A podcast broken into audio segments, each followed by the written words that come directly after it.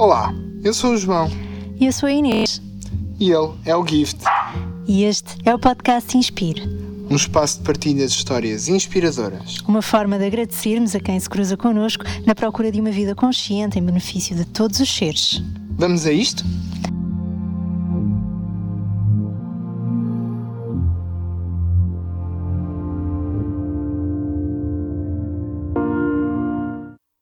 Olá e bem-vindos ao podcast Inspire. A convidada deste episódio esteve em Lisboa recentemente e, por ser alguém tão inspirador para nós e para tantas outras pessoas, não pensámos duas vezes em estar à conversa com ela. Estamos a falar da psicóloga social Dra. Melanie Joy, formada em Harvard e investigadora cuja tese de doutoramento a levou a cunhar o termo carnismo, um sistema de crenças invisível que nos condiciona a comer alguns animais e não outros é também a autora do livro Porque Gostamos de Cães, Comemos Porcos e Vestimos Vacas. Em 2013, ganhou o prémio AIMSA pelo seu trabalho a favor da não violência. Prémio este também já entregue a Dalai Lama e Nelson Mandela. Como se tal não fosse já maravilhoso, é ainda fundadora e presidente da associação sem fins lucrativos Beyond Carnism. É cofundadora da ProVeg e co-diretora do Centro para a Advocacia Vegana Eficaz. Seu TED Talk sobre carnismo está disponível no YouTube e é um dos mais vistos por lá.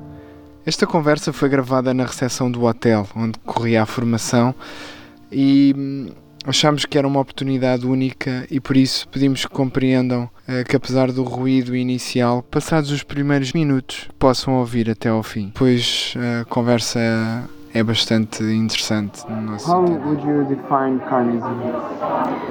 Um, so carnism is the um, invisible ideology or belief system that conditions us to eat certain animals. It's essentially the opposite of veganism.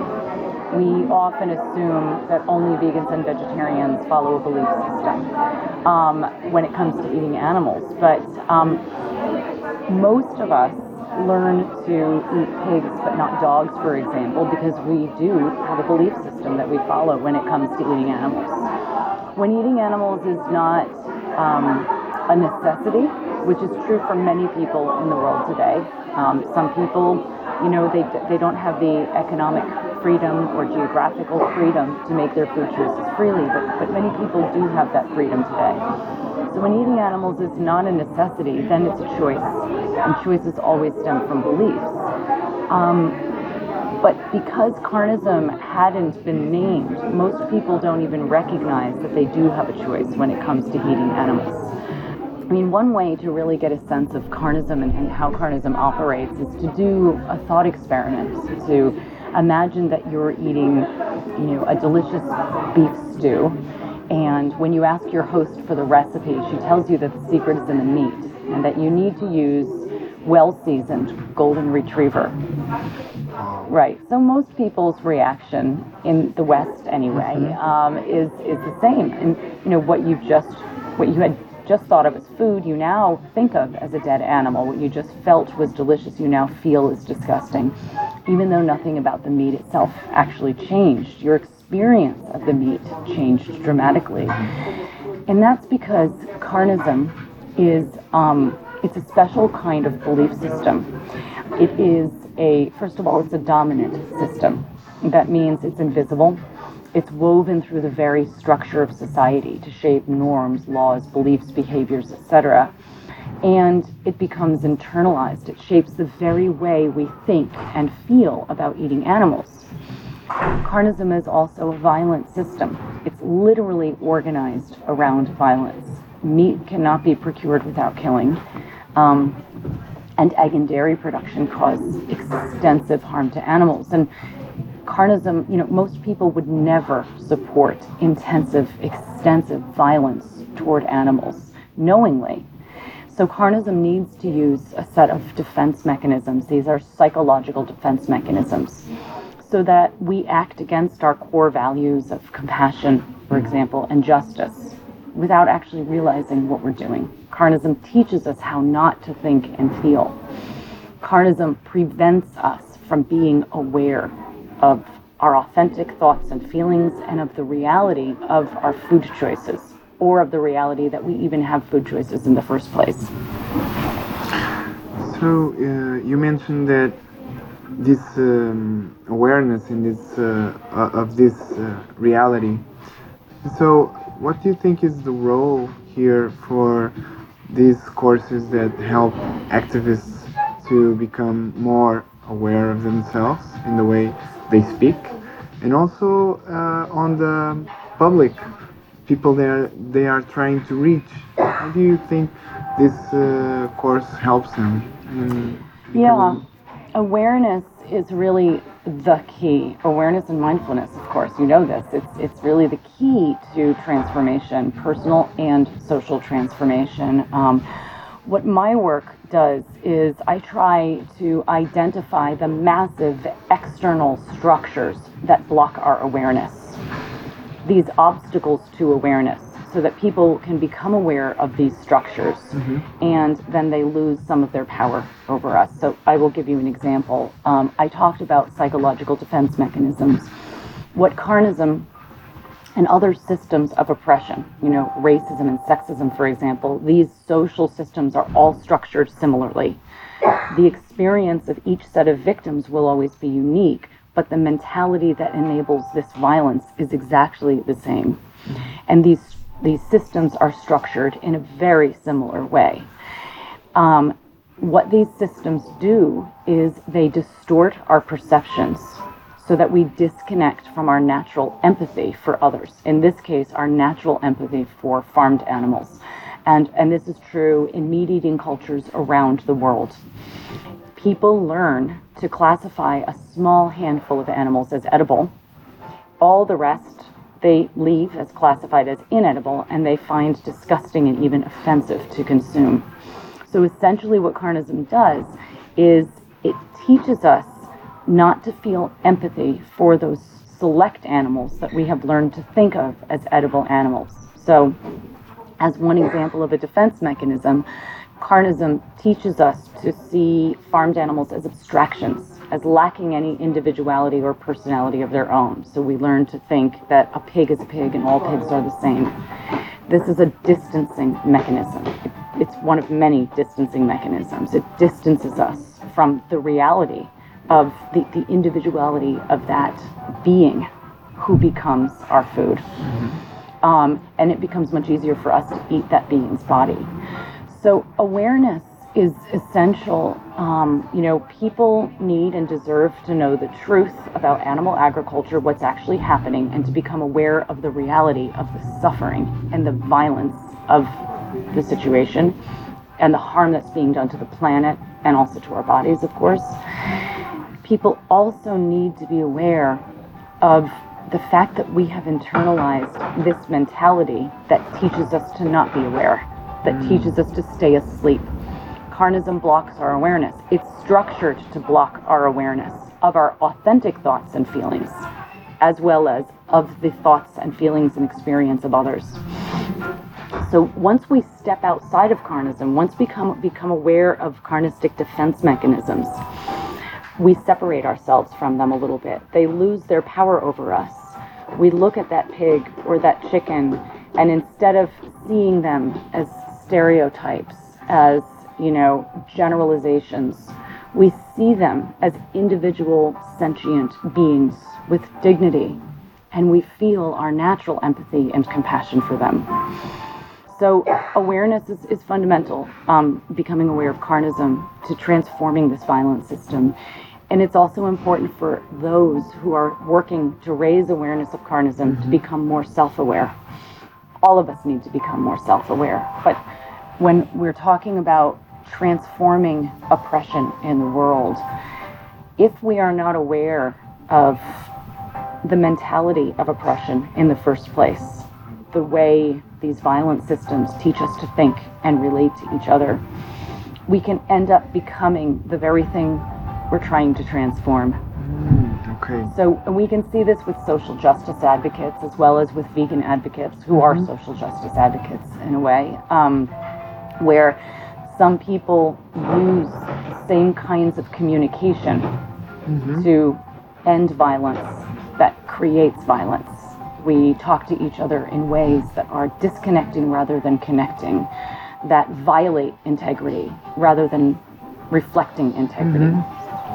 Uh, so what you are saying is that we, uh, in order to change our reality, need to uh, use more skillful means. Otherwise, uh, we are going to use the same ones that are dominant right now, Exactly. the very ones that we want to change. Exactly. Yeah. And, you know, Gandhi said this as the means, so the ends. If you use violence to challenge violence, you end up with more violence. Um, and this is not just a philosophical concept from a psychological perspective. It's true. We know this. We know, for example, studies have shown that um, behaviors that harm dignity, behaviors that are essentially violent in nature in one way or another. The violence could be as subtle as a, um, you know, as a minor put down of somebody, or they could be as obvious as a war. But the mentality that's driving those behaviors is very similar. Um, it's the mentality that makes us feel that we have a right to exercise power and control over others, to create in ourselves um, often a sense of superiority at the expense of others. Um, so we need to be very careful because studies have shown that these kinds of behaviors are contagious.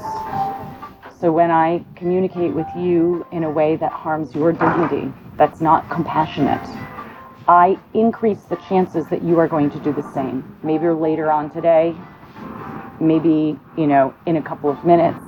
But we know that these kinds of what I call powerarchical behaviors, um, toxic behaviors, create toxic behaviors. Um, so, for you, um, helping others communicate better, since is the thing that we do the most, even when we are not aware we are doing it, uh, is uh, structural. It's structural. Um, it, it, yes, I mean communication. You're right. Is the the primary way, the most common way in which we relate to others and to ourselves is through communication. We're constantly communication.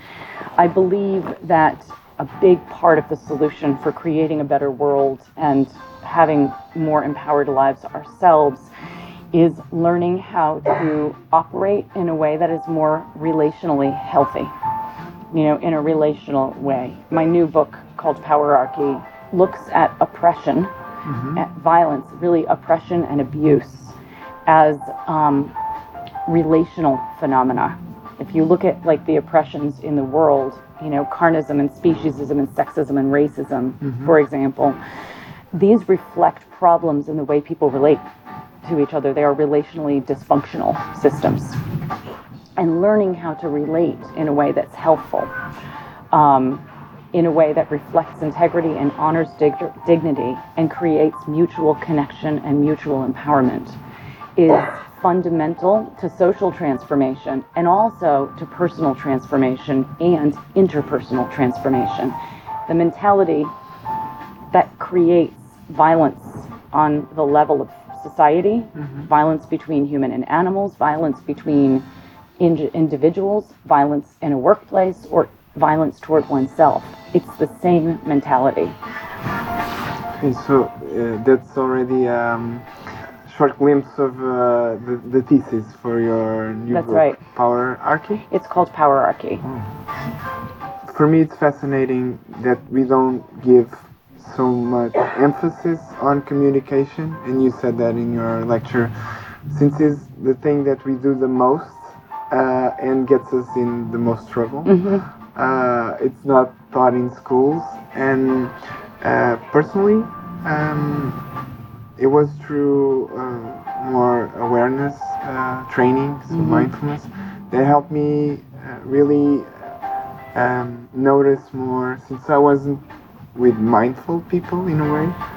Um, so since I changed, I noticed difference in others also. So I think that's that goes along with what you were saying that we influence each other in the way that we communicate and and it goes on a, a healthy cycle or a vicious cycle of just more uh, misunderstanding and uh, hatred or Yeah, I mean, communication is the primary way that we connect with others and also with ourselves. It's the primary way. And when we don't learn how to communicate in a way that connects, we end up communicating in a way that disconnects. We don't learn how to communicate in a way that creates mutual empowerment.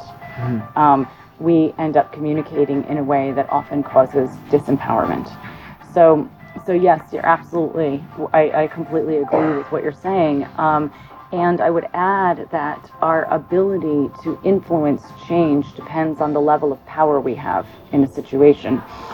So it's important also to acknowledge it, it's important for individuals and groups that have more power to recognize that they have more responsibility for transforming a system mm-hmm. um, or for transforming their own, maybe it's their family system or their relationship system people bring different levels of power to an interaction. The boss has more power than their employee mm-hmm. does. Parent has more power than a child. Um, white people have more power than people of color socially.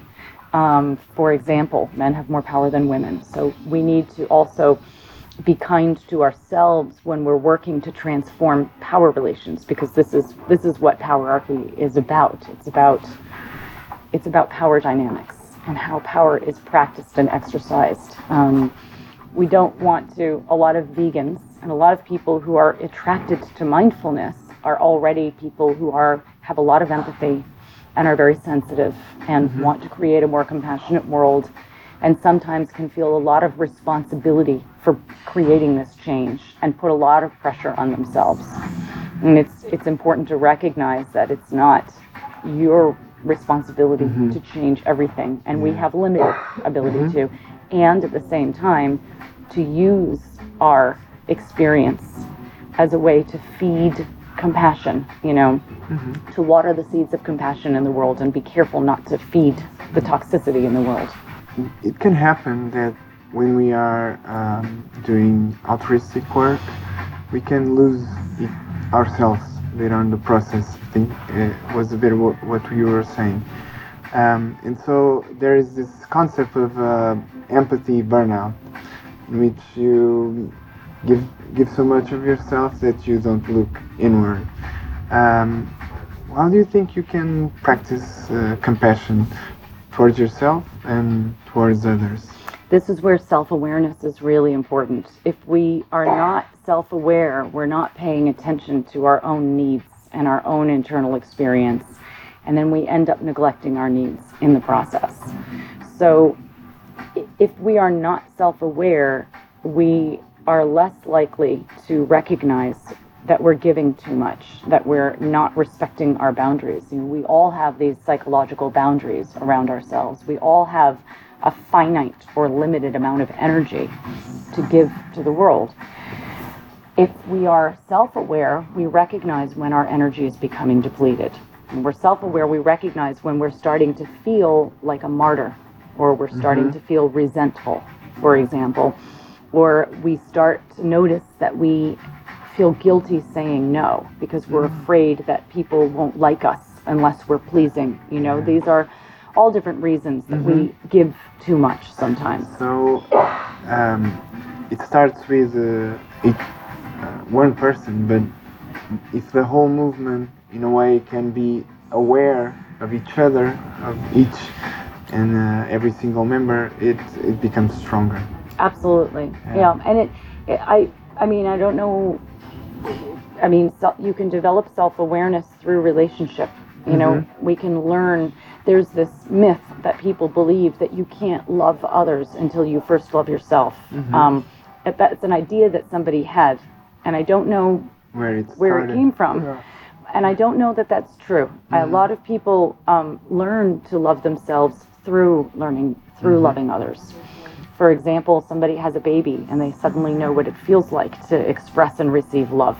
Um, so uh, humans are, we know this, we are inherently relational beings. You know, we can grow in relationship with others, and we, mm-hmm. we often do. So we can develop self awareness through practicing um, the principles of healthy relating and healthy communicating.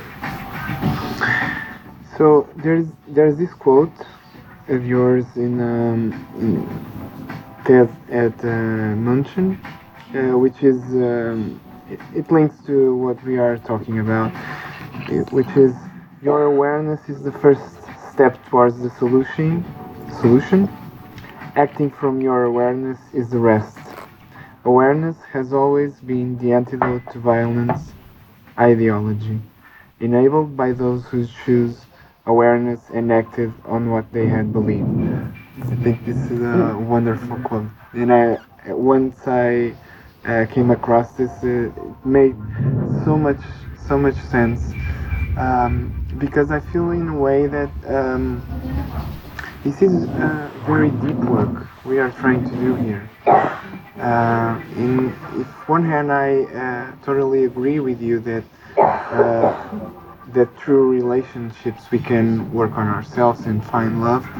Uh, if we are not so stable, being so present to, or not so present, it depends a bit, um, on this amount of violence and, in, and injustice can uh, make us feel very frustrated.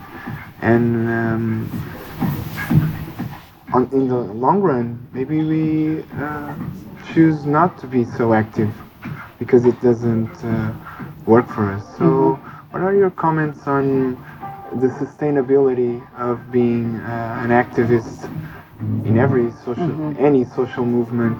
What are the things that we uh, need to look out for and work on to, to be sustainable? it's true what you say that this is deep work. If we want to do work that is the work, if we want the work itself or the um, change to be sustainable, right? So we we need to focus on the process and not just the content of social change. It's not just about liberating one set of victims at a time, for example. It's about um, really focusing on the underlying mechanisms that create victims in the first place. And that's a deep level. That's the level of process. That's the mentality and the relational dynamics that the consciousness that drives violence and oppression. Um, and it, I think we have to be, um, it helps to be aware that we have been born into a deeply dysfunctional, non relational, violent world. I really believe when I think about the future, you know, the relational future, when we're more mm. relationally evolved, mm. I really believe people will look back on this time and be amazed that we are able to get out of bed in the morning and go about our days and be relatively okay because the level of dysfunction and in how we have learned to operate and relate to each other and ourselves is profound. The fact that we don't get any training in mindfulness or relationality or communication or self awareness, none whatsoever, unless we're very lucky. And we just have to learn through trial and error, hurting each other and getting hurt. Many of us have relational traumas that we carry from our past, starting with our parents through many relationships. It's just, it's it's profound the level of dysfunction that we are born into. I mean, and I'm not saying that there isn't a lot of good happening in the world. There is. So we need to give ourselves credit. If we are people who are sensitive and have empathy and have woken up to the reality of the fact that we live in the midst of, you know, global atrocities. When we look at just what's happening to the animals alone, over 70 billion farmed animals are slaughtered every year for their flesh and other body parts. And this is not even including fish and other uh, aquatic life. That number could be five times higher. We just look at the animals alone and what is happening to them, the fact that they are literally being tortured as we sit here and as we speak, the fact that we walk out the door and we see their bodies being driven by in trucks for people to put in their mouths thinking that nothing at all is strange about this. I mean, it is a crazy making world in many ways. So we have to give ourselves a lot of compassion and and understanding that it's hard to be awake in this. And that's an important first step. And then beyond that, to commit to being as mindful as we can and taking care of our own needs. Mm-hmm. The more self aware we are and committed to practicing compassion to ourselves, which is meeting our own needs, the more we are going to be resilient, sustainable, and able to withstand the stress of being awake in an incredibly violent, dysfunctional world. Thank you. Um, so, I think we covered a lot of ground here. Um, uh, I wanted to, I want to ask you where can we know more about you online and offline? Sure. Um, Carnism.org is my website. My organization is Beyond Carnism. So people visit carnism.org, they can get more information. Thank you so much. Thank you. For, for the time and all the all that you have shared here in the, the podcast and throughout this course. And hope we meet each other another another day, maybe on the similar circumstances, perhaps. There's a good ones. chance we will. And me too. Thank you for everything you're doing to raise awareness. Thank you. Se no final vos fizer sentido partilhar este episódio com alguém e ou deixar uma review, agradecemos. E claro, se pelo meio detectarem algo muito tonto, enviem-nos as vossas sugestões para melhorarmos cada vez mais este cantinho digital. Obrigado por estarem desse lado.